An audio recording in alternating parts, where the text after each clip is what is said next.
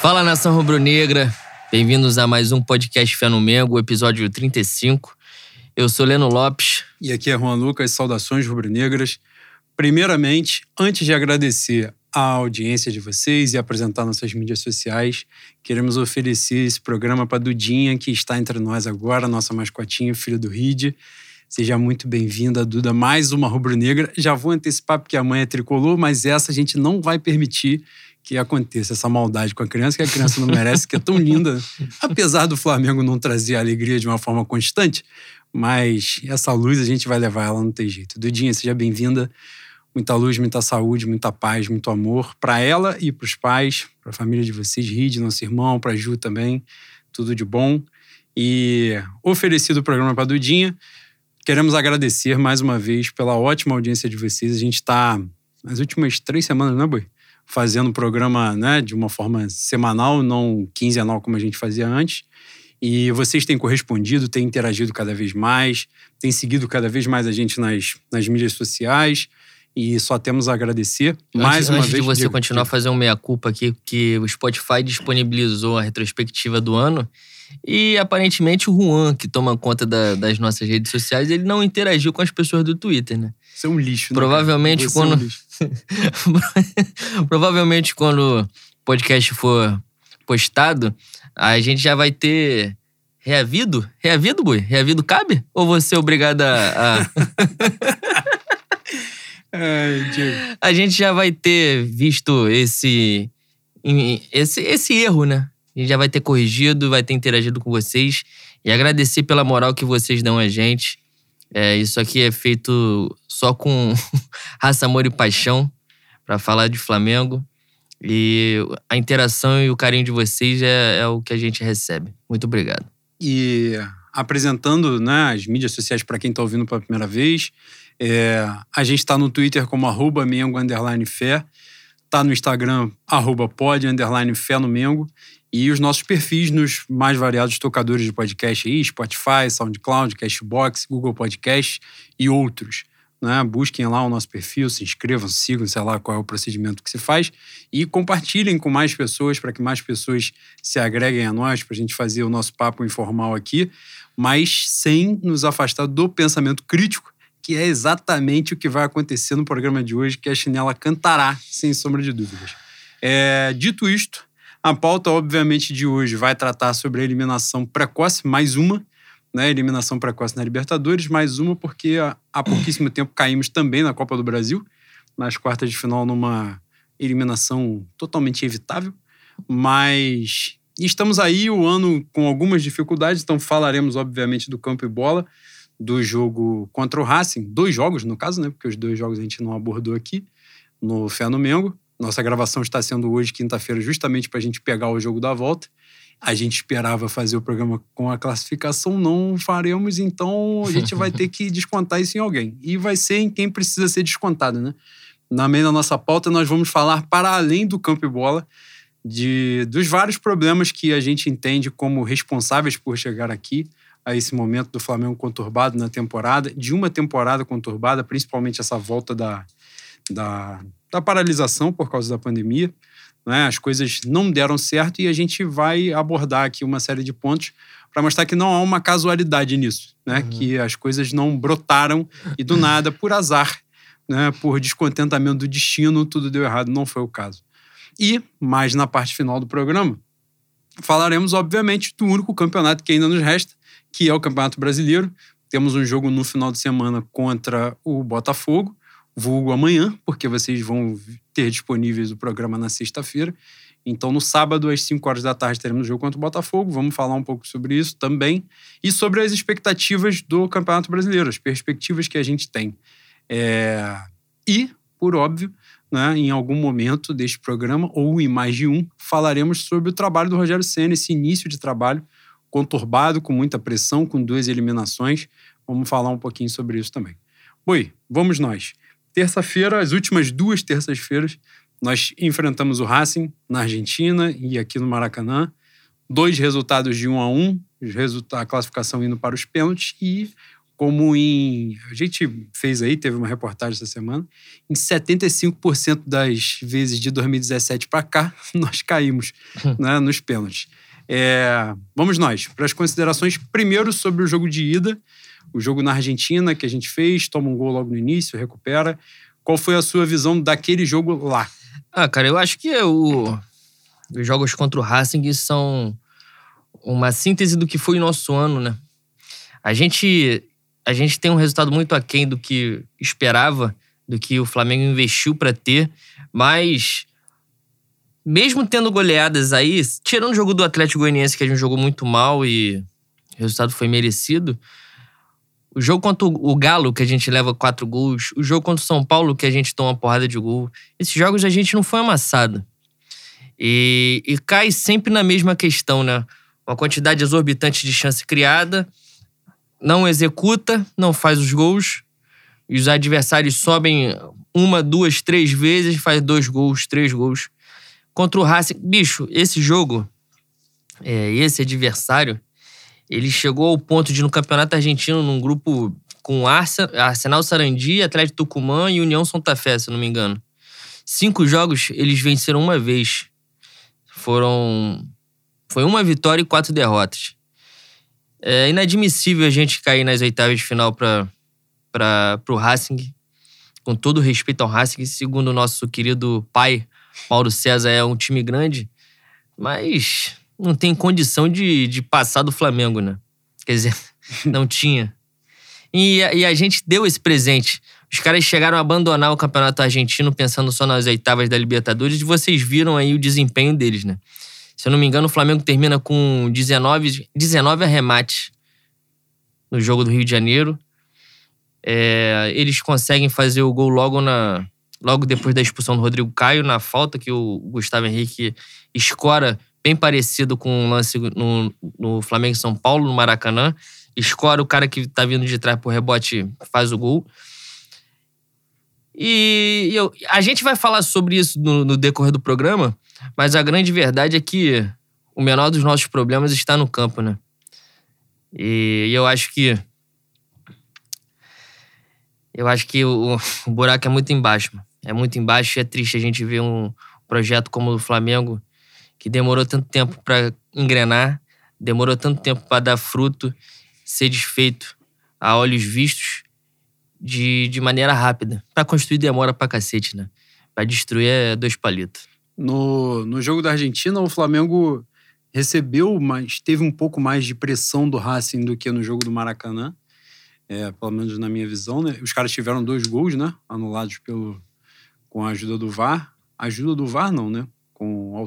com a correção do VAR, ah, na verdade. A correção do VAR, né? Porque os gols foram muito bem anulados. Uma falta evidente no Everton Ribeiro e o outro é um, é um impedimento evidente também no início da jogada. Mas foi um jogo do Flamengo mais, como é que eu vou dizer, mais pragmático na Argentina, né? O Flamengo, Diego Alves ganhou 10 minutos de, de jogo encebando no final. É, o Flamengo teve oportunidades, criou oportunidades e tal, mas explorou pouco os espaços que o Racing dava. E o Racing já deu muitos espaços na Argentina. Mas nitidamente o Flamengo foi para não perder o jogo na Argentina e voltar e construir o resultado no Maracanã. Os jogos foram totalmente distintos. O Racing se doou mais lá, né, e tal. É, o campo estava meio molhado, também tinha chovido muito e tal, as condições mais adversas. Mas o Flamengo fez um jogo controlado, não jogou bem, muito bem na Argentina, mas fez um jogo controlado, não mereceu perder, também não mereceu eu ganhar. Acho, eu acho que a gente, eu acho que a gente podia ter saído com a vitória, mesmo sendo mais pragmático, mesmo dando a bola pro Racing, né, esperando o Racing tomar atitude, que o desespero era todo dos caras, o contexto era todo desfavorável ao Racing, o Flamengo tinha é, o contexto ao seu favor, usou isso, e eu acho que usou de uma maneira é, inteligente. Teve o contratempo do, do Isla, né, que prejudicou um pouco o jogo do Flamengo com, com a escolha pelo, pelo René na direita. Mas, teve porra, a expulsão do Tuller no. Teve a expulsão do Tuller. Tempo. Enfim, a gente podia ter saído com a vitória da Argentina. Podia. No final, teve essa questão do Diego Alves, muito também porque o Flamengo ficou com 10, né? Por causa da expulsão Sim. do Tuller ele puxa o Arão para a zaga, o Ceni puxa o Arão para a zaga. O Flamengo controlou esse final de jogo, né? No final, o Racing ficou se resumindo, dar balão para dentro da área. E o, o Senna explora isso do Arão também, ele ser bom na bola aérea e tal, e ficar ali e garantir. E o Flamengo realmente não tomou o maior sufoco no final, né? Conseguiu controlar. O jogo do Maracanã já teve uma dinâmica totalmente diferente, né? O Flamengo foi para cima do Racing desde o início, não é? é?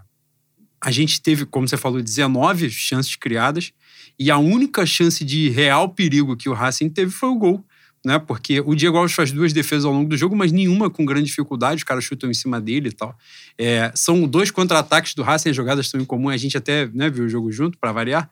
E nesses dois lances a gente falou a mesma coisa, né? Tipo, os caras estão se desfazendo da bola. Então, quando eles tiveram a oportunidade de chegar na, na cara do gol, entre aspas, que nem era tão cara do gol assim, né? Tinha um cara do Racing enquanto três do Flamengo chegando. Os caras já chutavam no primeiro momento. E nessa o Diego Alves foi facilitado, né? Conseguiu pegar a bola tranquilo esse gol numa fatalidade. É, tem, a fatalidade é o gol ser no, logo no lance seguinte a expulsão uhum. do Rodrigo Caio. Mas o Rodrigo Caio foi muito mal, né? Ele dá os dois amarelos que ele toma com toda a justiça, ele deu duas porradas de quem tá nitidamente sem ritmo de jogo. Ah, boi, com todo no respeito, meio... eu acho que isso não é nem questão de ritmo de jogo, bicho. E, e eu, o Rodrigo Caio, ao meu ver, foi pouco amassado porque as pessoas geralmente pegam determinados jogadores para Cristo e massacram até o final mesmo o cara estando bem, né? Mas essa do, do Rodrigo Caio aí, caralho, ele, ele dá um carrinho sem mais nem menos no primeiro tempo, leva um amarelo merecido. No segundo tempo, o Lisandro de costas, no meio campo, ele dá uma levantada no Lisandro. Porra, bicho, tem, tem determinado tipo de coisa que não é nem questão de ritmo, sacou? É questão de ritmo, se o cara passasse dele e ele não conseguisse acompanhar. Isso aí é erro de, de inteligência mesmo. É, o cara tá desesperado, ele tá afoito, tá afobado, não tá pensando direito. É, é, o que a gente fala aqui. Na pelada, daria merda. Na pelada, eu, se eu tô jogando, eu falo, pô, tu tá maluco? O cara tá de costa no meio-campo, tu traz o ataque dos caras pra frente, para o jogo e toma. Porra, não, não tem condição, mano. Não tem a questão, condição. A questão que eu falo do ritmo de jogo é, não é passando pano, não, porque eu acho que ele foi determinante para a derrota do Flamengo. E, inclusive, fiz questão de pontuar isso no, no dia, porque a galera começou a amassar o Gustavo Henrique né? E o Gustavo Henrique ficou vendido pra caralho, porque na hora que vem o lance da, da bola aérea ali, tem três, se você for perceber no, no VT né, do jogo, no replay do lance, tem três caras do Racing na área com o Gustavo Henrique marcando. Tipo, ele não sabe quem ele tá marcando. E nessa que ele tá acompanhando o cara que tá na frente dele, a bola bate nas costas dele e sobra pra dois caras que estavam sozinhos no miolo da área. Gustavo Henrique e Vitinho, eles têm que arriar eles alguma parada. Pra... Ah, não, tem que arriar alguma parada na encruz aí que Deus me livre. Bicho, o Vitinho talvez tenha feito o melhor jogo dele no Flamengo. Sem sacanagem. Eu falei isso no intervalo. Um montão de gente veio, veio me amassar eu vi algum... Foi parelho com aquele jogo do Corinthians recente aí do 5x1, que ele jogou muita bola pois e é. meteu um golaço. A diferença foi só essa. Eu vi algumas indiretas no Twitter pra minha pessoa, mas como eu, eu, eu, evito determinado tipo de atrito, pode fazer, pode falar um montão de coisa que, porra, vai passar direto, desde que não atente contra a minha moral, que já não é muito. É, então é eu tenho que defender a pouca que existe. Só, só pra antes de voltar no Vitinho, só pra falar a parada do Rodrigo Caio, eu achei que ele foi imprudente. Não, foi um imbecil. Imprudente Pô, ele, já tá é, passando é, pano pra ele. Ele, foi, foi um idiota. Ele deu duas porradas idênticas, né? As duas no meio-campo, com o centroavante de costa, que não tinha necessidade nenhuma.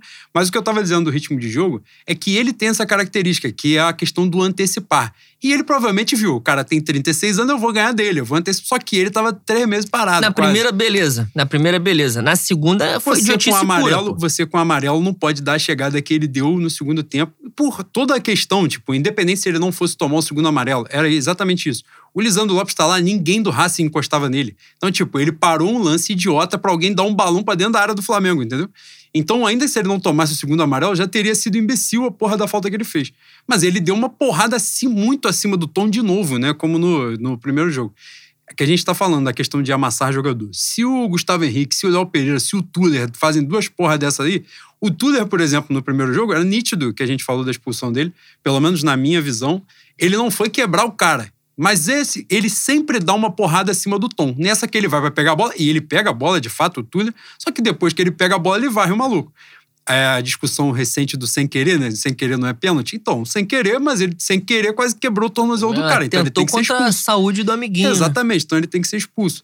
Nos últimos jogos tem acontecido isso no Campeonato Brasileiro. Não, é sem querer, não é pênalti. Porra, tá É. de sacanagem. Então, se você fingir que tu. Ai, errei a bola e dar um socão por dentro Porra, da fuça, pelo amor de Deus, né? tá certo. Ontem teve uma porra dessa de novo no Corinthians Fortaleza. O maluco deu um bico no quadril do cara do Corinthians. Não, ele não quis fazer. Não, o Volpe, o Volpe desmaiou o maluco do, do, Do Forta- Bahia, do do Bahia.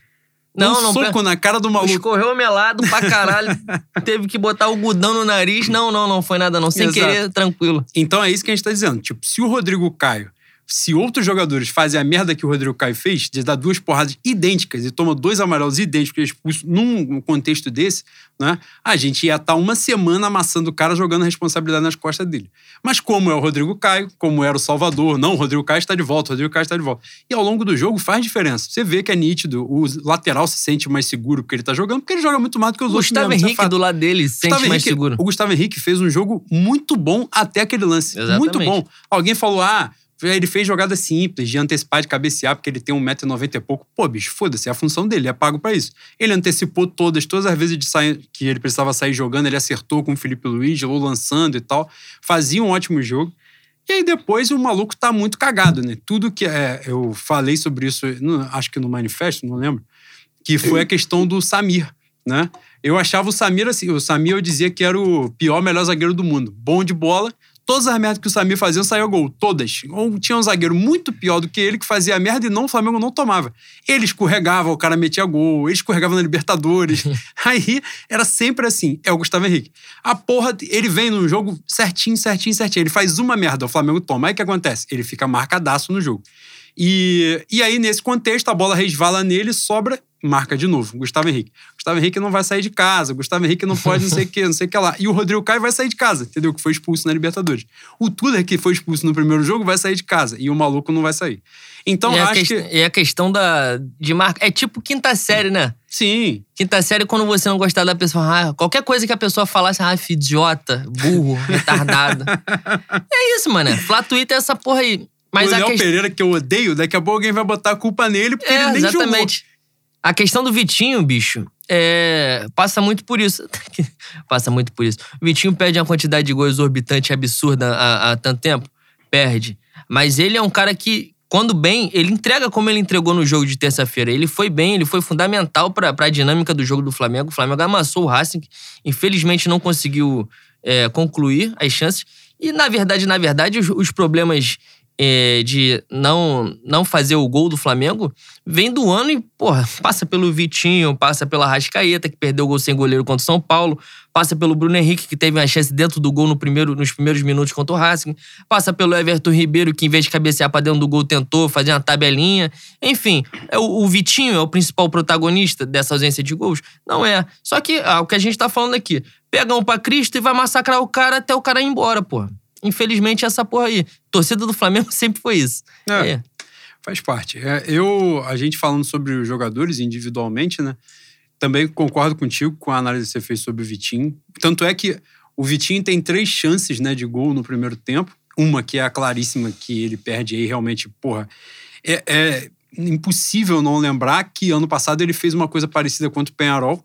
Né? Num contexto até diferente, porque contra o Penharol era o último lance do jogo. O Flamengo tava com um a menos, precisava, o empate classificava, mas tipo, a gente ia ficar até o sufoco do final ali, e ele sai, ele, o goleiro, e ele tenta finalizar. Tipo, ele não se preocupa. E ele que é muito bom num contra um, que não é grosso, ele não tenta ir pra cima do goleiro. Na terça-feira aconteceu idêntico. Ele recebe a bola, ele e o goleiro. Ele poderia perfeitamente passar do goleiro. O goleiro já estava fora do gol há muito tempo. E ele conseguiria, tranquilo. E ele força para pegar a bola de primeira, sem necessidade nenhuma, sem ângulo para fazer, e perde o gol. Os- as outras duas chances que ele cria, ele cria porque ele consegue buscar, né? Ele, ele antecipa a marcação, ele toma a bola as duas. Tem uma que ele dá o balão, ele toma a bola, dá o balão no maluco, e a gente até comentou sobre isso, né? Se ele tá em outra situação, ele dá o balão e já chega batendo de primeira, foda-se. Ele ainda teve a cautela de dar o balão, botar no chão, olhar e bater. Então, assim, a porra dá errado. Não tem jeito, né? É um cara que eu gosto, acho um bom jogador.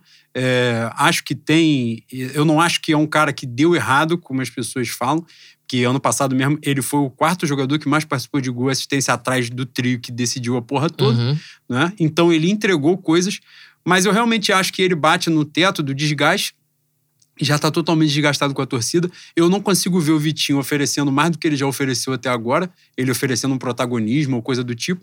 Então, acho que é um jogador que provavelmente está na última temporada pelo Flamengo mesmo. Acho muito difícil que ele não saia. E acho que vai fazer bem a ele, a ele ao Flamengo, porque acaba sendo um jogador muito desgastado, né? Ele, sempre vai entrar com esse peso nas costas. A gente vai falar daqui a pouco aí da, da negociação iminente do Lincoln. E passam muito por isso também. A gente fala, ah, o cara não se ajuda também, ele teve um lance que ele perdeu tal, beleza, mas o lance que alguém perdeu, sempre tem alguém que vai perder, sempre tem. E a gente faz uma, uma é que eu vou dizer, uma seleção daquilo, das críticas que a gente faz a um e a outro.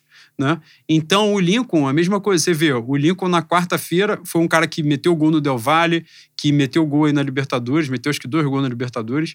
Na quarta, na terça-feira, quando foi jogar, o cara é tirado da lista de, de relacionados, bota o Muniz, que é um jogador de ótimo potencial. Mas por que caralho saiu o Lincoln num jogo decisivo lá que ele poderia eventualmente entrar? Gabigol, né? Gabigol fudido, não estava em campo. É, Pedro muito nitidamente entrou sem ritmo de jogo nenhum, sem condição nenhuma, mal conseguia correr no campo.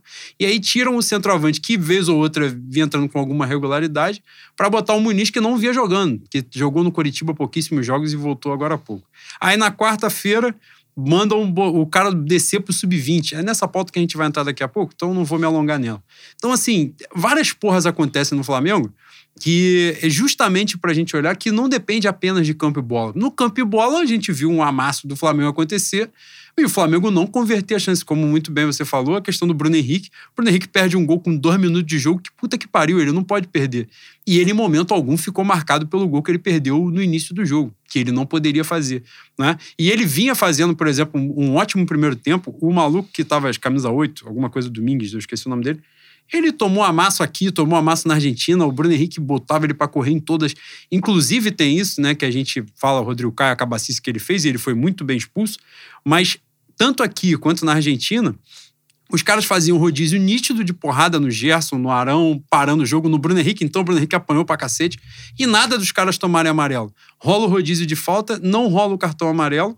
E a gente fica jogando com o jogador pendurado a porra do jogo hum. todo. Então, assim, tem que entender também jogar a competição. Porra, se alguém tomou um amarelo, força em cima do cara. O Domingos na Argentina deu umas 4, 5 porradas muito acima do tom no Bruno Henrique, porque ele não conseguia encontrar o Bruno Henrique. No jogo do Maracanã, mais uma vez, o Bruno Henrique começou a ganhar todas, ganhar todas, ganhar todas, e o Flamengo parou de explorar. E aí, no segundo tempo, o Bruno Henrique caiu de rendimento demais e o Flamengo sentiu e tal. Mas o primeiro tempo, o nosso desempenho tinha sido melhor. Mas enfim, nossa eliminação precoce. Provavelmente na próxima fase a gente pegaria o Boca, que já ganhou ontem do, do Internacional no Rio Grande do Sul. Que também já não é mais nenhum bicho-papão, né? Não é mais, ainda mais nesse contexto, sem torcida e tal, né? Não tem essa pressão. Inclusive, para a gente finalizar a parte do campo e bola, eu acho que isso tem sido decisivo para o Flamengo. Jogar sem torcida pesa muito para o Flamengo, muito, muito, muito de verdade. O Flamengo sente muitos dos resultados, esse time, a competitividade desse time. É, tanto é que no, nos, nos tempos recentes, né, o Flamengo é, tiraram né, o som do DJ para jogar no. Tipo, é um treino, jogando porque faz diferença. Tipo, não vão ficar inventando que tem uma porra de um som que tem alguém gritando. Não tem. Então a gente joga no campo bola, pelo menos um grita com o outro e tal, e assim vai. Faz muita diferença. Eu não consigo subestimar a força que a torcida tem. É, muito pelo contrário. A força da torcida do Flamengo impediu em vários momentos que a gente fosse rebaixado e garantiu o título pra gente contra time mais forte do Maracanã. E, claro, não é. Futebol não é ciência exata. Mas para muitos clubes a torcida faz diferença né? Os clubes de massa, principalmente. Você vai ver aí Corinthians nitidamente sentindo falta da torcida. Você vê o Vasco na merda. Se joga em São Januário com torcida, é um outro contexto. Joga sem torcida o time ruim, é só o time é, ruim claro. por ele mesmo, irmão. Então o cara vai ficar vendido. E o Flamengo, por óbvio, sente isso. Aí sente para empatar com o Atlético Goianiense em casa. Vai, porra, toma gol no final do Curitiba com desatenção e vai cair. Vai, porra, ter essa quantidade de resultado merda que teve contra o São Paulo no Maracanã, que não tem justificativa nenhuma de ter. Né? Aquele jogo de Copa do Brasil, por exemplo, que a gente perde no gol do Neneca, o tipo de vacilo que o Neneca deu com torcida o cara não dá, porque ele tá muito mais ligado, ele tá muito mais concentrado no jogo. O Flamengo amassando, o time adversário sente. Então, em outro contexto, né, a gente fica desfavorecido, não tem jeito. E faz parte. Mas, boi, uma coisa muito importante é que a Real, boi, o, tem um livro muito famoso, né? O, a bola. Não, é, como é que é? A bola não entra por acaso. Uhum. Eu esqueci o nome de quem escreveu a porra do livro, mas é o cara do Barcelona. João Laporta? Não, Esse? Laporta é o, é o Soriano, Sorrano, sei lá, Ferrão, alguma porra. Foda-se também. A gente não é jornalista. procura no Google aí. A bola não entra por acaso. Mas a real é que a bola não entra por acaso e também não deixa de entrar por acaso, né, Boi? Ah, Como você muito bem falou, para construir dá trabalho, mas para destruir é mole, né? Destruir é só tacar uma bola de ferro bem tacada no lugar certo e pronto, derruba a porra toda. E a gente está vendo, é, falei sobre isso no manifesto, eu, pelo menos eu vou fazer 30 anos no próximo ano, nunca vi um, um clube brasileiro com um cenário de hegemonia tão forte, porque até se você pautar o, o time do São Paulo, tricampeão brasileiro, né? O São Paulo não ganha dois títulos no mesmo ano, né? Em nenhum desses contextos. Ele ganha só a Libertadores e Mundial, que eles disputam em 2005. Mas aí, 2006, 2007, 2008, eles ganham apenas o brasileiro, né? Uhum. São Paulo, na, na época, não, não disputava a Copa do Brasil, né? Quem estava na Libertadores e tal, mas eles não têm sucesso na Libertadores e ganham o Campeonato Brasileiro. O Flamengo entrou num outro patamar mesmo, de fato, né? Ele ganha a Libertadores e o Brasileiro num ano de investimento muito forte. Mas, para além disso, o Flamengo tinha a condição financeira de poder de investimento, o elenco muito forte. Não era só uma casualidade daquele elenco que ia chegar ali na cagada e deu certo. O, o São Paulo foi campeão da Libertadores com o Amoroso Luizão, que fizeram grandes carreiras, obviamente, mas naquele momento da carreira já estavam se recuperando de lesão, né? Então, assim, e deu certo, era o tal do Refis e tal, que recuperava jogadores. Então, os caras se recuperaram, fizeram um bom trabalho lá. Libertadores era mais curta, deu certo, ganharam.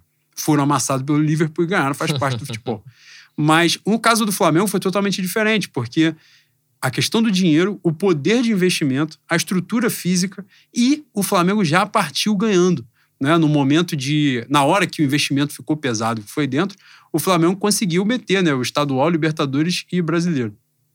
E aí, no ano seguinte, o Flamengo começa, ganha a Supercopa, Recopa, estadual. Estadual já foi no pós-pandemia, mas ia ganhar de, com qualquer circunstância. Tem a pandemia e dali para frente vem um processo de destruição. Né? É, várias coisas vão acontecendo. A gente nitidamente vai percebendo que a porra tá desandando, mas como bons torcedores que somos, vamos acreditar até o final. Só que por dentro sempre tem uma vozinha que fala: pô, Uhum. tá dando merda, o bagulho não tá bacana. E acho que todas as pessoas que estão nos ouvindo nesse momento sentiram essa voz, né? Todo mundo tem a sua mediunidade, né, Boi? Ouviram aquela voz lá no final, assim, de pô, tá azedo, o bagulho tá estranho, não tá bacana, não. Mas vamos aguardando. E aí as coisas também vão fluindo no sentido contrário, né? Um sorteio de Copa do Brasil desemboca um São Paulo da vida. É, logo depois, a gente passa com muita dificuldade do Atlético Paranaense, que veio todo remendado jogar no Maracanã. Né? A gente passa com 3 a 2 no Maracanã sem necessidade nenhuma. Vem o sorteio, a gente pega o São Paulo, o sorteio da Libertadores, a gente pega o Racing. Não era um time muito forte, mas era o Racing, a gente poderia pegar o Delfim, pegar uma merda dessa invenção do futebol dessa. E, e aí, boi, a gente começa a ver, né?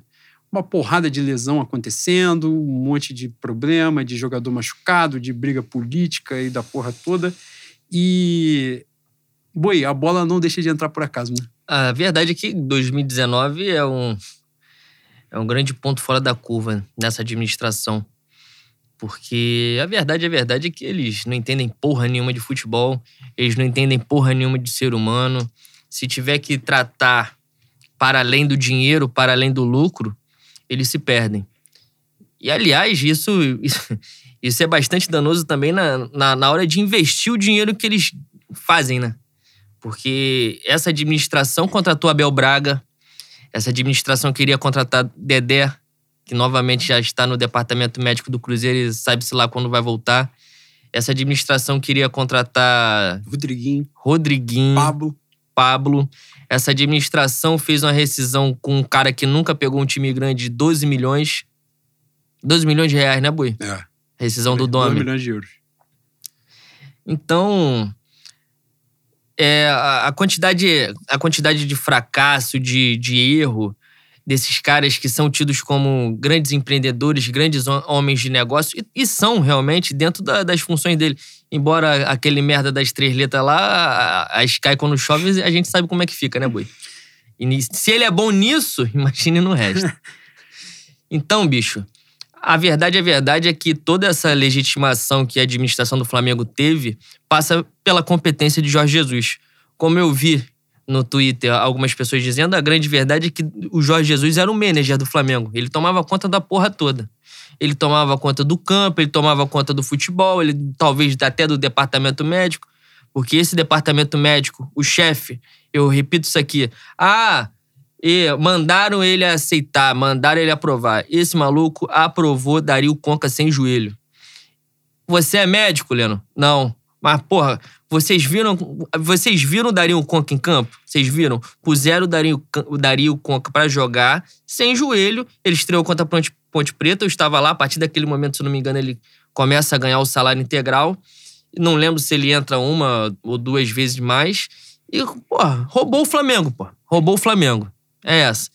Se o Márcio Tanuri não tem culpa nessa aprovação, que ele venha se explicar. Da mesma maneira, contratou o Pedro Rocha. Pedro Rocha tá recebendo uma porrada de dinheiro aí, enganando o Flamengo novamente. Não por culpa dele, ele tem talento para jogar. Ele é um garoto que sabe jogar bola. Mas ele, se eu não me engano, ele vem com uma lesão de pubalgia. O, o Marçanuri diz que dá para consertar, diz que dá para tratar, e tá aí. Pedro Rocha sem jogar pelo Flamengo. A comunicação do clube em um momento de pandemia que poderia ser é, uma nova fonte de renda, tratada da maneira mais imbecil possível, e chega ao ponto de confundir atletas históricos do Flamengo, como Adílio Andrade, gente que faz parte do maior time do, da história do Flamengo. E, e esse foi um, um, pequeno, um pequeno problema, né, Boi? Entre tantos da comunicação do Flamengo. São vários erros, são erros que nunca são punidos. Essas pessoas continuam no clube de regata do Flamengo, usando do ano de 2019, usando da competência e do sucesso de Jorge Jesus e sendo legitimada por um montão de babaca, né? Um montão de babaca. E eu repito o que eu falei no manifesto. É, eu desconfio de inocência de gente velha. Gente que tem filho, tem, porra, 200 anos namorando pelado. É difícil pra caralho acreditar em inocência, bicho. Ou é burrice ou é mau caratismo. Mas Novamente, como já pus no Twitter, enquanto levantou o troféu, os fins justificavam os meios, né? Só que os fins nunca vão justificar os meios, bicho. Nunca, nunca. Isso é inaceitável. Vou falar que a gente separou, né, para falar primeiro das questões financeiras e depois das questões político-administrativas que tem no clube, que eu acho que é importante a gente pontuar, porque muitas vezes, né, Boi, a gente fala no Twitter de algumas questões, que a gente fala com muita frequência, né? E por falar com muita frequência, nem sempre a gente explica de novo, né? Fala de novo sobre as coisas e tal. Então, de repente, alguém que vê num primeiro momento pode não entender uma coisa ou outra. E muitos ouvintes que a gente tem hoje já não nos conhecem apenas pelo Twitter, né? Me conhecem por outras questões, então podem não estar atentos a determinadas questões. É, então, justamente é importante a gente passar por elas, falar sobre elas, que é justamente a importância de não se ater ao campo e bola. Né? Campo e bola, a gente sabe as dificuldades, vê ali as evidências e tal, né? mas tem muita coisa extra-campo acontecendo que, obviamente, vai acarretar a queda do desempenho dentro de campo. Né? O Flamengo começa o ano é, depois de, né, de um ano mágico, como o ano de 2019, segundo maior ano da história do Flamengo, sem dúvida, né? só não foi campeão mundial. O maior ano de, dos últimos 40, e a gente começa nesse cenário com o Flamengo tomando uma decisão administrativa de não vender os jogadores, né, manter por um segundo ano, apostando no, no retorno técnico. A gente não estava na iminência da pandemia, obviamente já vinha né, acontecendo em outro lugar, mas o clube não se preparou para isso e nem vou entrar nessa pauta neste momento, não. Fez essa escolha, a gente só perde um titular, que é o Pablo Mari, por uma venda que na época falaram que tinha uma caralhada de acréscimo da puta que pariu, que entra daqui, entra de lá, número de jogo e tal, não sei o quê. No final das contas, o Paulo Mari foi vendido por 8 milhões de euros. É um titular do Flamengo vendido por isso. Tem lá uma porrada de gatilho no contrato e tal, mas a real da real é que foi isso. O Flamengo vendeu um zagueiro titular por 8 milhões de euros. É, Nesse contexto, apostando num retorno técnico do time, no início do ano o Flamengo consegue retribuir, né? Ganha a Recopa e a Supercopa, que são dois títulos com alguma importância, mas dois títulos em poucos jogos, né? São três jogos para ganhar dois títulos. Então a gente também, obviamente, segura, traz isso para si, mas não demanda um esforço absurdo do time, né? Não é um campeonato longo, não é um campeonato que demande um processo muito grande. São, pre são preparações mais específicas ali, né, para aqueles jogos no início de temporada. E nesse contexto, o Flamengo faz um orçamento que é aprovado, obviamente, no final do ano anterior. Né? O Flamengo faz um orçamento de uma receita menor do que de 2019, que bateu quase um bilhão de reais.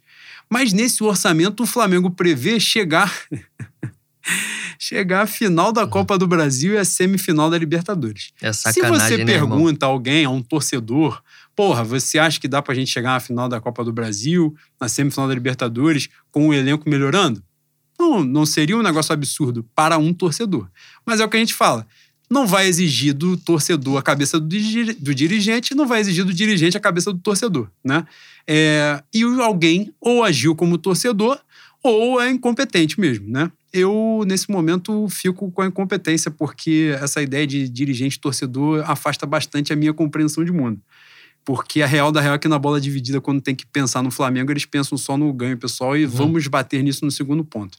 Uhum. É, mas nesse caso, o Flamengo fez essa previsão.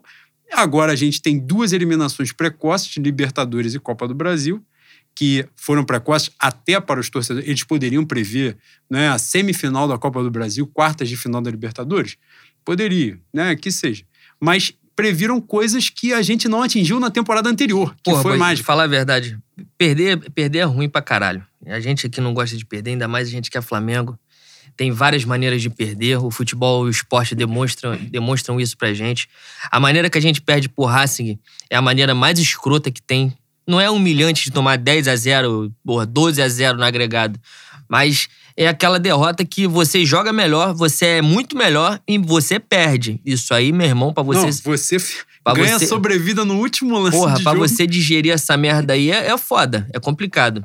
Só que, bicho, às vezes eu fico pensando assim, a longo prazo, não é, não é querendo romantizar a derrota, sabe? Eu queria que o Flamengo vencesse, mas guardada as opiniões e o que a gente viu ao longo do ano, sempre relembrando 2019, sempre falando da, da gestão Bandeira, que esses caras participaram da construção, é, como se o Bandeira não tivesse mérito nenhum, como se o Bandeira fosse só aquele cara que comemora o sexto lugar contra o Vitória, o sexto lugar no Brasileiro, depois do, do jogo no Barradão.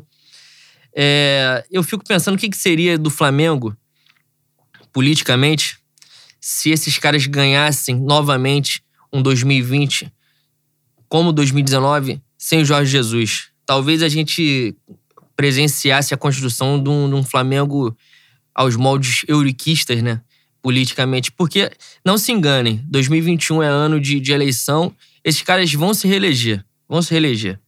Então, eu, eu espero que a gente trate as derrotas como uma profilaxia, né? Pra gente evitar o mal maior, que é esses caras tomarem o Flamengo de assalto, porque já começaram a fazer, né? Já tem perseguição política. Essa coisa que eles fizeram com o Lincoln é, é detestável hoje, a gente vai falar depois. Mas talvez, talvez a derrota tenha sido a maior bênção pra gente nesse, nesse momento. Só pra seguir nessa pauta financeira, pra gente entrar na pauta política, que muito me interessa, porque eu tô doido pra bater nesses arrombados. É, o Flamengo faz uma, na questão da pandemia, faz um enfrentamento ao maior parceiro comercial do clube, que é a Globo, né? Por causa da questão do estadual, pensando em não sei o que lá de streaming, de ganhar dinheiro disso, daquilo, para fazer a porra da MP liderar o processo. Streaming contra o Boa Vista. É, para liderar o processo da MP, que caducou, que foi pro caralho, no final das contas largaram o Flamengo com a pica na mão, né? Se é real, o Flamengo, um monte de gente se aproveitou e quem meteu a carinha lá bonitinha foi a gente né? Carinha bonitinha, com gente muito feia, inclusive, bom pontuar. Mas a gente abre mão do valor que a Globo pagaria pelo estadual, que agora faz falta, que são os 18 milhões de reais. Mais do que isso, a Globo rompe o, o, contrato para os próximos anos e a gente não tem mais isso na mão, não sabe mais como isso será, né? E a Globo, que é o maior parceiro comercial do clube, tem contrato de com direito de transmissão do Campeonato Brasileiro até 2024. Então os caras arrumam a merda com o maior parceiro comercial com mais quatro anos de contrato, três anos. É, Cara, a- quatro anos A incluindo esse. arrogância é a pior vertente da imbecilidade, né? E aí, Puta na que pariu. época, é importante pontuar, né? Porque a gente fala essas paradas e, e os caras começam com a ideia de oportunismo. Opor- Oportunismo, caralho, porque na época já tava batendo neles. Inclusive, isso daí eu falo com o maior prazer. Não, nem falo com tanto prazer, não, porque nessa hora você falar que tava certo pra mim é uma merda, porque eu não vale de porra nenhuma. Porque a hora que eu falar que tá certo é porque eu disse que ia dar merda. Então, quando dá merda, eu não tenho prazer, porque deu merda pra mim também, inclusive. É, por exemplo, os caras, às vezes, alguém levanta a hipótese, não, torce contra. A gente tá numa maré de país de merda mesmo, né? Um momento horrível de sociedade. Que aí, quando a gente faz crítica, pensamento crítico, aí é sempre a parada do estamos torcendo para dar errado. Sim, com certeza eu estou torcendo para o Palmeiras levantar a Libertadores dentro do Maracanã. É exatamente isso que eu estou torcendo, só para dizer que eu tinha razão. Porque é muito bom ter razão. Ter razão é muito gostoso. Eu vou ter razão pra caralho dizendo que o Palmeiras foi campeão dentro do Maracanã. Uma grande razão. Vou ser premiado pela vida pela razão que eu tive. Nesse caso, o oportunismo, às vezes, é, é o melhor que pode acontecer esse tipo de ser humano, né? Talvez seja um sopro de inteligência bafejando essa fuça Porra. e essa, essa cabeça oca. Pelo amor de Deus, é um negócio absurdo, né, que a gente faz. E a gente vê nessa questão, o Flamengo toma aí uma porrada firme por causa das duas eliminações precoces, que vão abalar diretamente o- o orçamento do clube, né? A questão das receitas.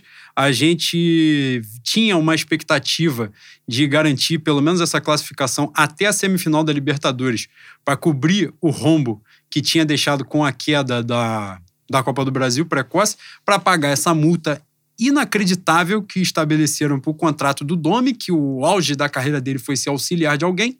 Né? Os caras estabelecem uma multa que é pagar o resto do contrato, que já era um contrato altíssimo, que alguém achou por bem pagar quase um milhão de reais a um maluco que foi auxiliar na vida dele toda. Né? Ah, ele foi treinador de um time de Série C. Foda-se. Para mim, isso não interessa nada. É o Flamengo tem que ser a, a premiação, tem que ser o topo da pirâmide para o cara chegar e treinar. E aí, nesse caso, a gente vai dar um prêmio para um cara desse que ia ganhar quase um milhão de reais e a multa rescisória pagar o resto do contrato. E agora, o Flamengo quer, depois de demitir o cara, quer negociar de reduzir a multa e fica puto porque o cara não aceita reduzir o valor que ele tem a receber, como se alguém tivesse botado a arma na cabeça do clube para assinar a porra do contrato com ele. Mas aí você não pode criticar os gênios da gestão, que são os gênios do Flamengo. E nesse sentido, o valor que o Flamengo receberia, chegando até a semifinal, a premiação de oitava e quarta, pagaria a multa do Domi e 10 milhões de reais que estão em atraso pelas premiações do ano passado e desse ano, que por causa da pandemia foram negociadas e esticadas até o primeiro trimestre do, de 2021. Então o Flamengo já tem 10 milhões para pagar em atraso de premiação que o Flamengo combinou lá. E a multa do Dome, agora que eles estão tentando negociar, e tomara que o Dome não aceite reduzir, porque é uma questão absurda, é antiprofissionalismo total e exigir do cara, forçar o cara, que é o que eles fazem com todo mundo, essa é a verdade. Se fizeram isso com pai e mãe de criança morta, é óbvio que vão fazer com qualquer profissional. Ontem, inclusive, teve essa notícia absurda, né? falaremos disso no próximo tópico, mais, mais a fundo, de Flamengo ganha recurso de para não pagar 10 mil reais mensais às famílias de, das, das, das crianças né, que faleceram na tragédia. Ganha. Tipo, que vitória. Essa é a pior derrota que o Flamengo teve no ano. Na verdade, é até difícil falar em pior derrota porque eles fazem isso a todo momento. E aí você critica, igual ontem foi criticado. Aí o vice-presidente lá, o monarquista lá, filha da puta, começa a bloquear a gente na rede social. E os caras são muito arrogantes. A gente já falou isso várias vezes. Eles não veem gente, eles veem números. Eles veem números sempre. É só número, só número, só número. Eles acham que eles estão nas empresas deles. E eu gostaria muito que eles estivessem É, só lá. Eu gostaria muito que eles estivessem nas empresas deles e largassem o osso do Flamengo, mas infelizmente eles não largam. Fa- Faltam poucos dias pra fazer um ano da tragédia. E o Flamengo não tem um memorial. O Flamengo não tem uma homenagem. O Flamengo não tem um, um movimento pra eternizar a memória desses garotos. Que, embora eles não queiram, sempre estarão nas nossas, na- nas nossas vidas e na história do Flamengo. E pode parecer um pequeno ponto isso. E, é um, eu acho que é um pequeno ponto diante do que esses merdas têm feito na, na questão da indenização. Mas diz muito sobre o ser humano, os seres humanos que estão por trás do Flamengo, né, bicho? Eu acho que o mínimo, o mínimo era eternizar a memória desses garotos. Isso não foi feito em momento nenhum. As homenagens, os gestos de solidariedade, as lembranças todas ficaram a cargo da torcida. E, e eu, acho, eu acho que isso expõe muito o caráter e o, o senso de humanidade que esses caras têm. E nesse contexto, né, para a gente passar no outro ponto, vou fazer o gancho por aí mesmo. Internamente, a vida política administrativa que o Flamengo está tendo, né, a gente está caminhando por um, um, perigoso, muito perigoso rumo, né, um trajeto de, de escuridão, de obscuridade, que nesse contexto da tragédia mesmo, é, já foi solicitado uma série de vezes que se abrisse um inquérito interno para saber a responsabilidade dos sócios lá dentro sobre isso, e nada foi aberto, nada foi feito dentro do clube. Essa postura que a diretoria tem com relação às indenizações é uma mancha na, na, na visão, na vida de todos os torcedores, que isso é um absurdo. Pelo menos todos os torcedores deveriam reivindicar, porque é a imagem do clube que está em jogo, para, para além da questão da humanidade, porque eu acho que nós teríamos que reivindicar como seres humanos sociais que somos. Né? Mas para quem foca muito na defesa da imagem do clube, como né, muitos defendem aí em alguns momentos, é a justificativa que fazem para babar ovo de dirigente. Então, o momento era esse: é buscar que isso, isso tinha que ter sido resolvido, como a gente já falou lá atrás. O Ministério Público ofereceu a porra da proposta, o Flamengo tinha dinheiro para pagar, pagava na hora. E não era, pagava, e não era para pagar em, em, curto prazo, né, porra, Era, di, proposta, era diluído em uma porrada de tempo. A proposta era de 30 anos parcelado. É. O Flamengo já pagou Michael, vai pagar Michael em um ano essa atrocidade de, de jogador, vai pagar em, em, porra, 12 meses e ficou encebando para pagar um valor parecido em 30.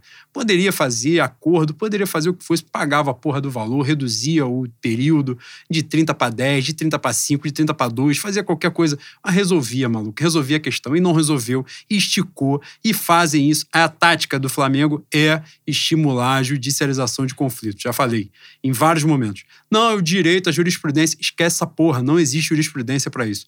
O Flamengo faz isso como tática.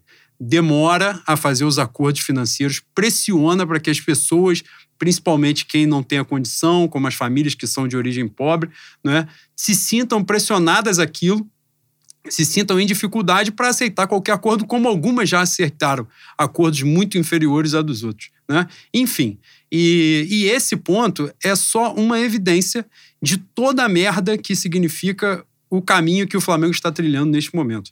Né? O Flamengo internamente hoje vive um conflito muito grande. É, antes de falar do conflito, eu vi essa semana aí na, na timeline lá no Twitter alguém falando sobre o Flamengo não tem oposição, a diretoria não tem oposição. O Flamengo tem oposição para caralho. A diretoria tem muita oposição.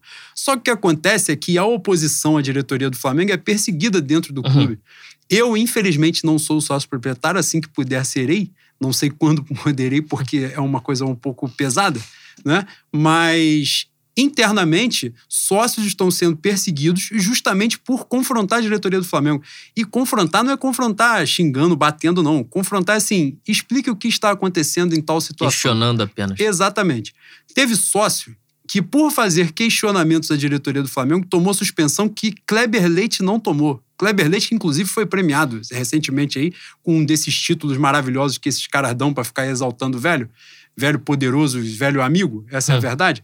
Nessa daí que o conselho diretor tem participação, porque quiseram dizer que são os outros conselhos que dão título que a diretoria não tem nada a ver. Tem a ver sim com isso, é só buscar. Só vai ver lá o estatuto do clube que tem participação de diretoria. Isso não acontece de uma forma casuística. Né? E nesse sentido, a gente está vendo sócio perseguido dentro do clube, grupo de oposição perseguido, Leandro fez aqui uma pontuação que é fundamental. Se esses caras beliscam de novo, fazem de novo, eles iam fazer exatamente como o Eurico Miranda fez no Vasco e a gente acompanha o Vasco de uma certa distância né, não muito grande. Então a gente viu a merda que deu, aonde o Vasco está e quanto tempo vai demorar para o Vasco sair da merda em que ele se inseriu. É importante relembrar também, Bo, que esse carinho político que a diretoria do Flamengo tem por um determinado espectro ideológico impediu esses caras de é, botarem o nome da instituição na homenagem a um, a um atleta morto na ditadura e pela ditadura militar, o Stuart Anjo, com a desculpa de que o Flamengo era apolítico.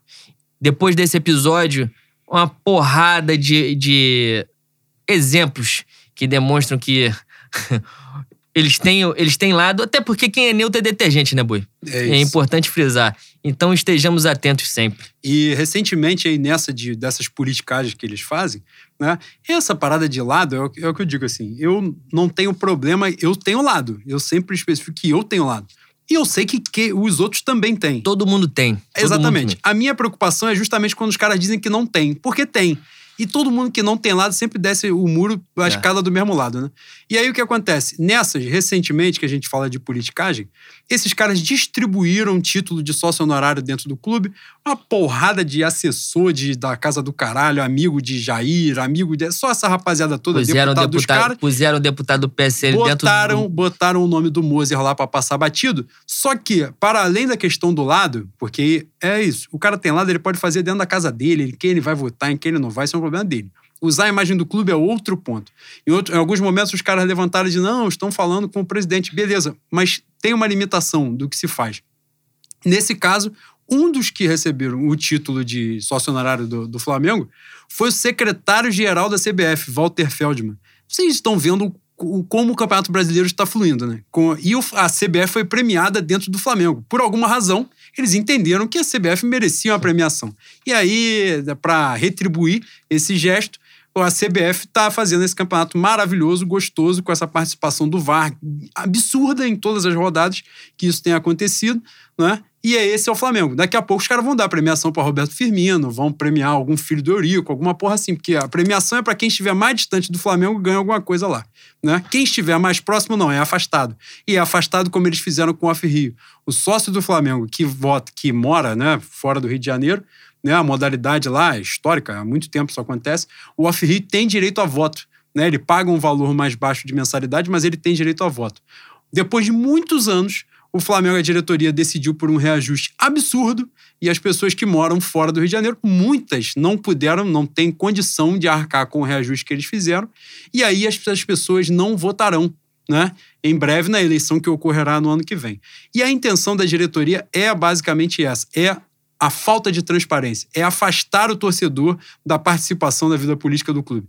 Mais uma vez, importante reforçar: tudo é política tudo é política. O torcedor que está ouvindo a gente, né? A gente não tem 78 mil visualizações no YouTube depois de duas horas. A gente não alcança um milhão de pessoas, né? Infelizmente não alcança, porque a gente não vai se resumir a fazer o trabalho que os outros É fazem. isso que eu ia falar. Talvez a gente nem chegue a esse patamar, porque a gente não, não vai abaixar a cabeça pra esse filho da disputa, a gente não vai deixar de falar e a gente não vai ser comprado.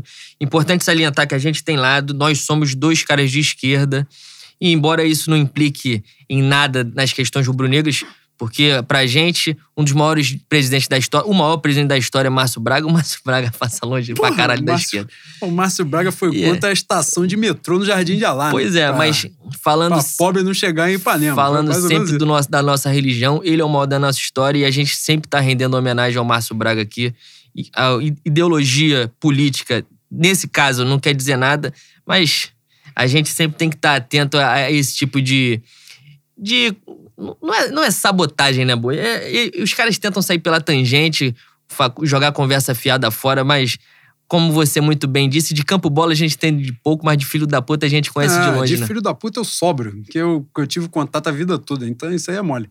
É, e é importante bater nessa tecla, assim, de a gente ter cuidado, porque tudo é política.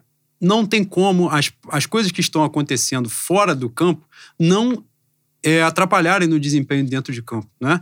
A gente vê no Flamengo hoje, por exemplo, numa questão política e não uma questão ideológica, porque ideologicamente eles estão no mesmo lado, no mesmo espectro, né? Há um grande racha para o torcedor que não tem contato com isso. Há um grande racha entre o que se chama a Gávea e o Ninho, né? O Ninho seria o departamento de futebol, o CT do Flamengo, e a Gávea seria o clube administrativamente falando, departamento, né? De as outras vice-presidências. Há um, um embate muito grande, é nítido, todos os setoristas falam isso abertamente, não é que é, as pessoas criam, né, estipulam isso como se as lideranças fossem o Marcos Braz pelo Ninho e o BAP pelo, pela Gávea.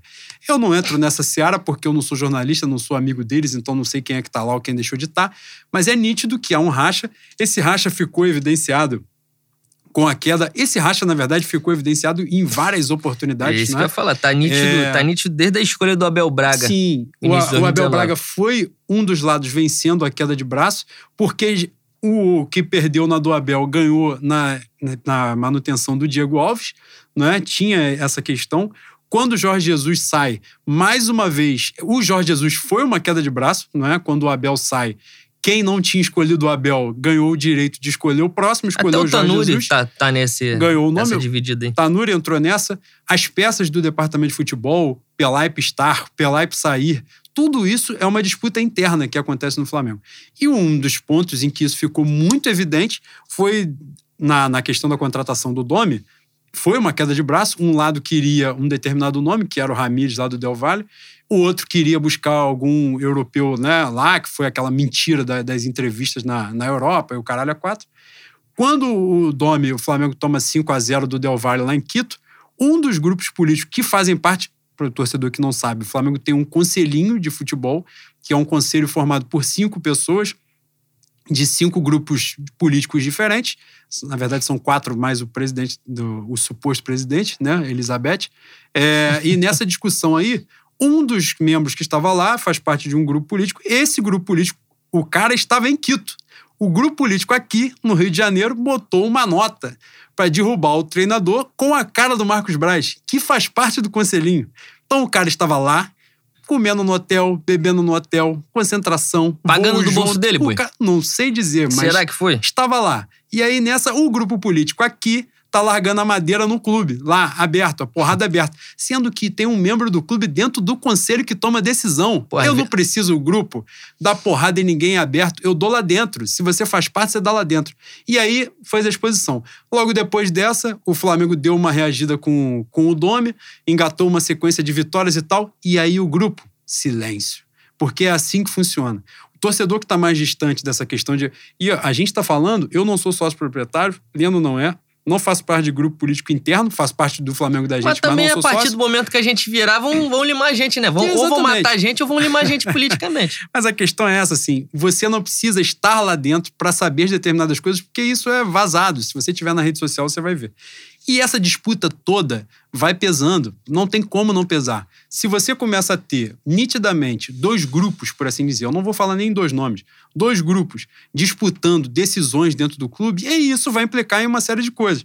O departamento foi todo desmodelado, o departamento médico, saiu uma porrada de gente, entrou uma porrada de gente. O Flamengo, eu anotei aqui, nos últimos dois meses, o Flamengo tem uma média de sete desfalques por jogo. Sete desfalques por jogo. Isso é política, isso não é só medicina, não. Isso é política. O departamento médico foi todo reformulado. Quem é que está errado lá dentro? Eu não sei, não sou médico, não estou lá, não estou tendo acesso. Mas alguma coisa está errada. E alguém tem uma responsabilidade para cobrar isso. E ninguém cobra. E a porra está acontecendo. Né? Vários problemas acontecendo lá. E aí, um evidente pra caralho que foi exposto é o vice-presidente de futebol largar a porra do Flamengo, que essa é a verdade, que ele está no Flamengo, mas ele largou essa porra para se candidatar a vereador, coisa que ele tinha feito em outra oportunidade. E ele teve 2 mil votos, como a gente falou aqui, E e agora teve- ele teve 40. É, ele teve 2 mil votos porque 2012 estava um pouco distante de 2009, né? Senão ele teria se elegido da, da mesma maneira. Exatamente. E não à toa, se você buscar no Google aí, você vai ver que a trajetória do vice-presidente de futebol 2009 e 2010 é muito parecida com 2019 e 2020. Muito parecida. Toma sempre no mesmo problema, dá certo no primeiro ano, no segundo ano cria aquela aura de todo poderoso, de gênio daquela porra, só ele sabe fazer, só ele consegue resolver. E aí nessa coisa vai fluindo. Significa que eu estou batendo exclusivamente nele? Muito pelo contrário, eu odeio muito mais outros que estão lá. Só estou dizendo que o problema do Flamengo não é apenas o campo e bola. Vários lá dentro são responsáveis e, obviamente, tem alguém em tese, nem tese, no- na estruturação do poder que está acima de todos eles e apanha pouquíssimo. É impressionante como o presidente do Flamengo, ah, p- porrada tá comendo, o Flamengo sendo eliminado, caralho a quatro. Não dá a cara, não dá a cara, não dá uma entrevista, não faz porra nenhuma, não bate no peito para resolver o problema. Todo mundo. Isso é inacreditável que o Flamengo, tendo um presidente, tem dois grupos lá dentro. E como é que esses dois grupos existem? Por que, que eles estão brigando até agora? Por que, que essas porras, esses grupos estão brigando desde a hora que, o, que a, a chapa deles tomou posse no final de 2018? Isso não tem fundamento. Por quê? Porque a bola entrou na casinha? Caralho, pelo amor de Deus, tem que ser tomada uma decisão. Então a gente, né, fez questão de expor esses pontos, de fazer nossas críticas aqui. Vamos passar um pouquinho do tempo, mas porque era muito importante falar isso com os torcedores que não estão tendo acesso a essas informações. Se depender da diretoria do Flamengo, cada vez mais os torcedores não terão acesso a essas informações. Eu não sei se vocês têm essa curiosidade, se vocês têm esse hábito. Comecem a prestar atenção nas coletivas de imprensa do Flamengo. As cinco, seis primeiras perguntas são sempre o canal da Casa do Caralho, que é alguém muito próximo, que é Uhum. é sempre alguém que, provavelmente, na- recentemente na campanha do Tudo é Dois, é Tudo Dois, tava lá, todo mundo fazendo gestinho de dois. Aí os caras vão perguntar pro Ceni chegando, com, de quem é a taça das bolinhas. É só pergunta, sabe qual é? É só jogo de E comadre gente, ali. gente que força indignação pra parecer Ah, isento, né, porra, Boi? pelo Coisa amor de gostosa Deus, demais. São sempre os mesmos procedimentos. E é isso que está acontecendo. Né? A gente hoje viu um- uma Essa questão. porra é culpa da Luana Piovani, que não tampou de porrada. Teve uma questão aí, cara, hoje. Tem uma, uma tal briga, né, que se levantou. Teve um, um desses blogueiros aí do Flamengo que um dia estava muito indignado porque vazaram uma escalação de não sei o quê, porque tem um X. Ele não tá indignado com nada que tá acontecendo no Flamengo. Tá acontecendo coisa pra caralho, mas ele não tá indignado. Aí nesse dia ele tava indignado porque vazaram a escalação. Ah, não. Ainda teve o boato de que o Ceni mudou a escalação porque a porra vazou. Isso é um bagulho absurdo. Você vai ouvindo a porra, o bagulho não vai fazendo sentido de jeito nenhum. Ou vai fazendo, né? Se você prestar atenção, faz muito sentido. E aí, nessas pessoas fazendo a reclamação e tal, hoje, um jornalista publicou, um jornalista que tem boas fontes no Flamengo, não sei quais as fontes, mas são boas fontes, publicou a primeira proposta que o Lincoln teria recebido. Né? Publicou o termo da, da, da proposta. E aí começou uma briga enorme, porque o jornalista está prejudicando o Flamengo. Irmão, jornalista é jornalista, não é assessor de imprensa. Se o, alguém deu a porra da informação, o cara tem que publicar. Os caras estão esperando. Ontem teve essa publicação da, da parada do recurso lá, né? Que, que caiu lá da questão da, da pensão das famílias. E alguém falou assim: estão publicando isso hoje pós-derrota para prejudicar o Flamengo. Fala, não, o cara vai pegar essa, essa decisão, vai aguardar duas semanas para o Flamengo dar uma respirada depois de cair da Libertadores para poder publicar. Tem uns caras que estão ficando malucos. Então, a única. Não, tem mais explicação, mas tem gente que tá ficando dodói mesmo. Tá ficando completamente dodói, acha que é tudo uma grande conspiração para derrubar o Flamengo, que nada está acontecendo. Cara, é muito perigoso o rumo que o Flamengo tá tomando. Muito perigoso. Porra, você vê um vazamento desse é muito importante o cara, pegar, o cara ter acesso à proposta, ao ofício que o Flamengo recebeu com dinheiro, a proposta pelo jogador. É um absurdo? É um absurdo. Mas o jornalista teve. E publica, o jornalista tem que publicar, porra. Eu não tenho que ficar puto com o jornalista, tenho que ficar puto com deu lá dentro. Então, esse é o ponto.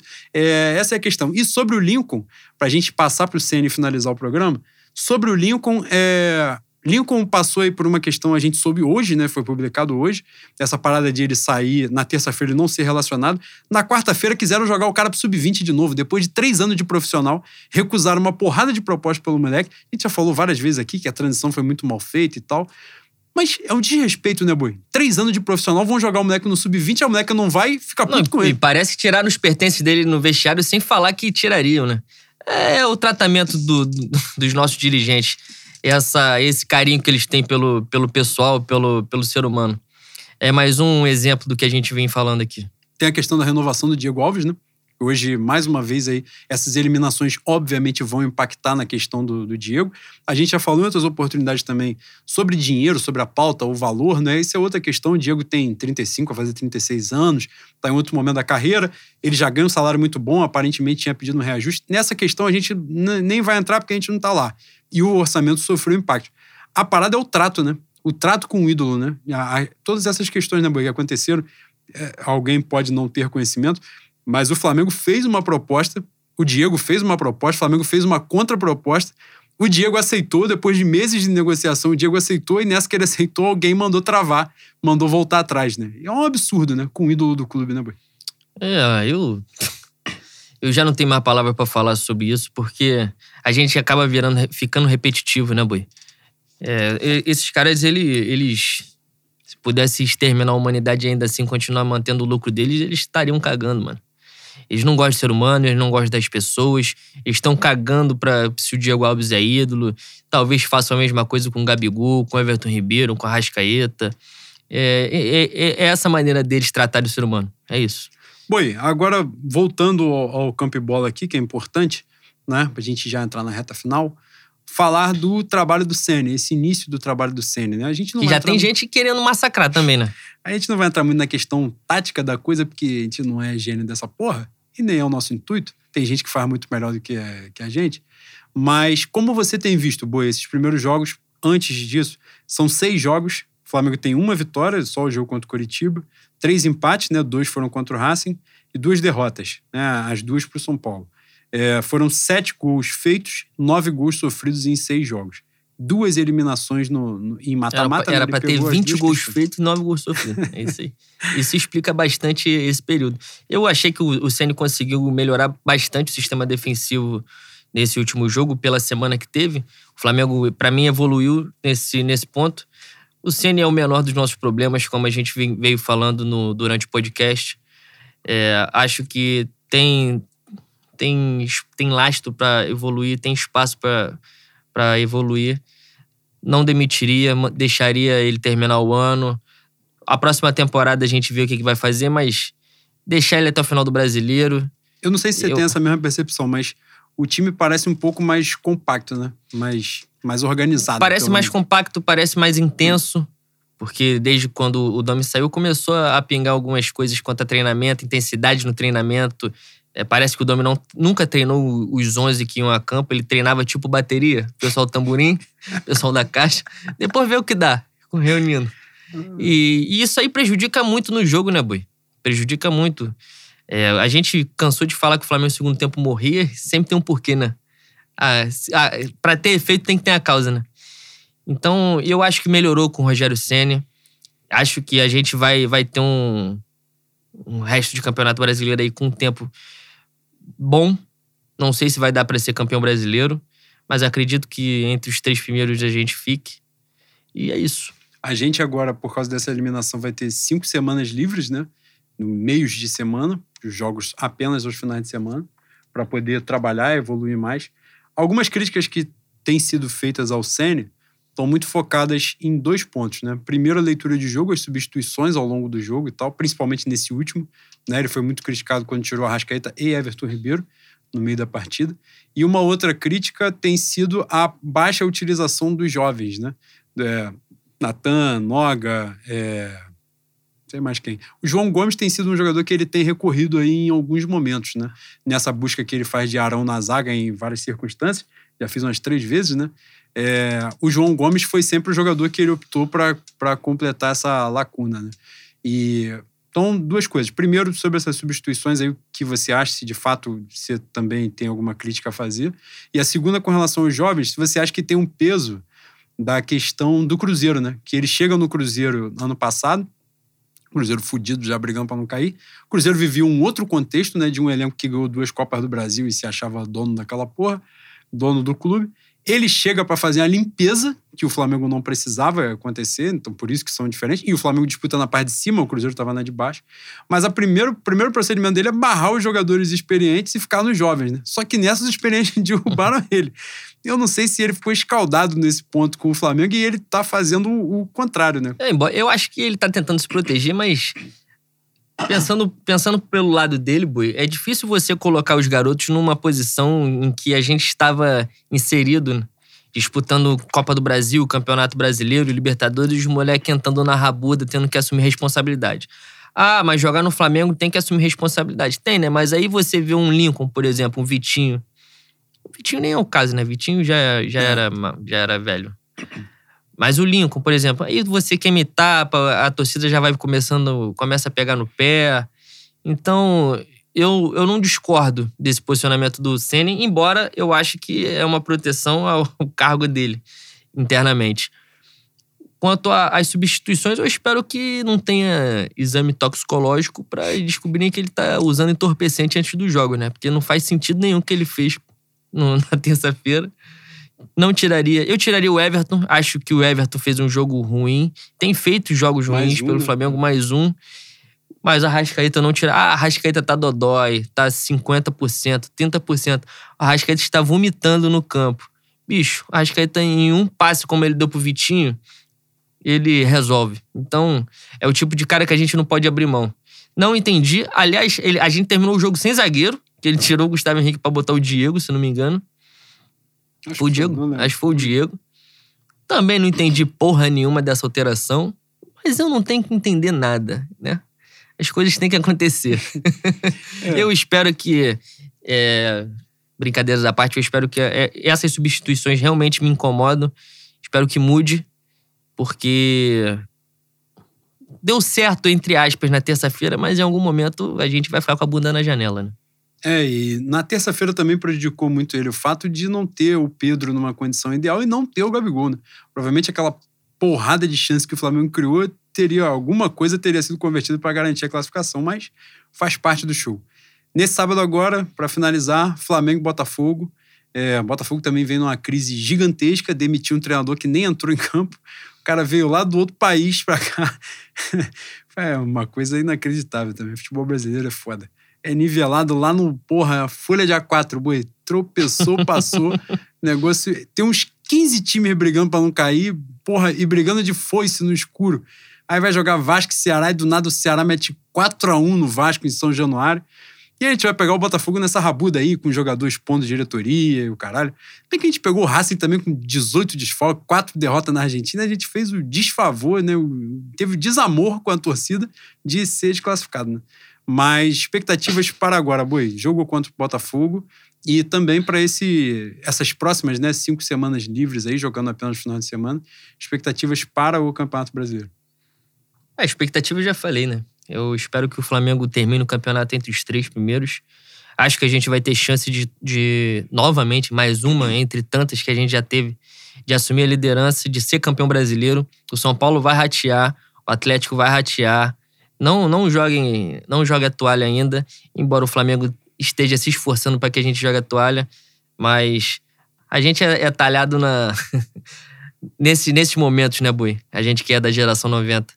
Então, vamos acreditar um pouco. Acho que fica entre os três primeiros e ainda acredito no título. É, a gente, jogo- a gente tem um cenário muito aberto, né, Boi? Pois é. E o jogo contra o Botafogo, pelo amor de Deus, né? Porra. Botafogo está. É o último Flamengo e Botafogo da Série A na história. Espero que vocês coloquem fita cassete pra gravar, gravem no. gravem no, no aparelho da, da TV a cabo. Se, se tiver. Ah, não viu o jogo, pega o jogo no YouTube, Vai bota em- acabar, Boi? Provavelmente, né? E a gente vai ser obrigado daqui a uns dois anos a comprar a camisa do Botafogo, porque bonita é. Dá pra ir no Armando, tomar um Domec. Dá pra usar em casa, às Dá vezes. pra usar em casa pra dormir, que o tecido é gostoso da capa. É, pô, é levinho. Então, aproveitem porque talvez seja uma das últimas experiências, se não for a última. Último Flamengo e Botafogo. Eu já falo com saudade. Porque o estadual vai acabar também, né? Então, a chance era o estadual. Exatamente. não vai ter mais. É isso aí. Ai, E cara. uma merda que não dá nem, nem, nem o engenhão é bom pra ficar com o Botafogo. Quer dizer, pra ficar do Botafogo, né? Puta que Não sobra nada pra gente. Um espólio. Um espólio de guerra não tem. Que merda. Que clube amaldiçoado, né, boi? Caralho. Inclusive, nessa crise do Botafogo, os caras meteram no muro lá Honda Boi e o Honda não está aqui. A gente faz esclarecimento de novo. É importante salientar que ele não tem envergadura moral pra ser boi, né? Não tem, não tem. E alguém, o meu Pedro Torre, maravilhoso jornalista, perguntou se era boi de gordo. Eu falei, não, mas ele tá magro, né? O boi dele deve ter outra origem. Não, e eu- aí, nessa que eu falei, perguntaram, mas e o de vocês? Falei, ah, aí é outra questão. E o boi de corno só não foi corno quem não viveu, né, boi? E quem não procurou saber, né? Tem Pois isso é, também, tem porque isso, se sim. procurar, vai achar. É, dito isto, né? Campeonato Cara, a gente gravou uma hora e doze. Ninguém vai ouvir essa merda até o final. Vai ouvir, vai ouvir. Não, mas que teve muita ofensa, a ofensa vai prendendo a audiência, é bom.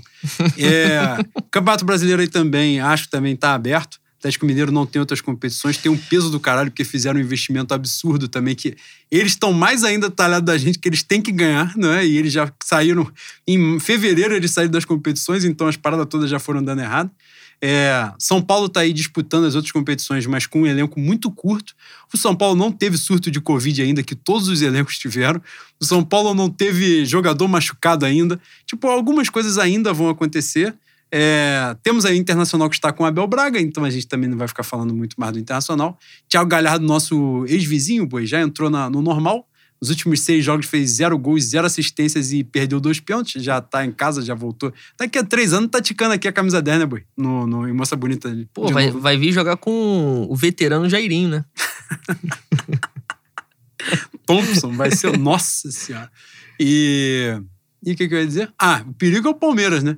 Que. Não, eu torço agora neste momento para que alguém tenha a decência de eliminar o Palmeiras. Que se o Palmeiras for campeão no Maracanã da Libertadores, eu vou ter que pegar em armas e tirar a diretoria na base da porrada né, do Flamengo, né? que é a grande responsável por isso acontecer. Eu não quero pegar em arma, não, que eu quero dar tapa na cara desse cara todo e sentir o sangue escorrendo pela minha mão.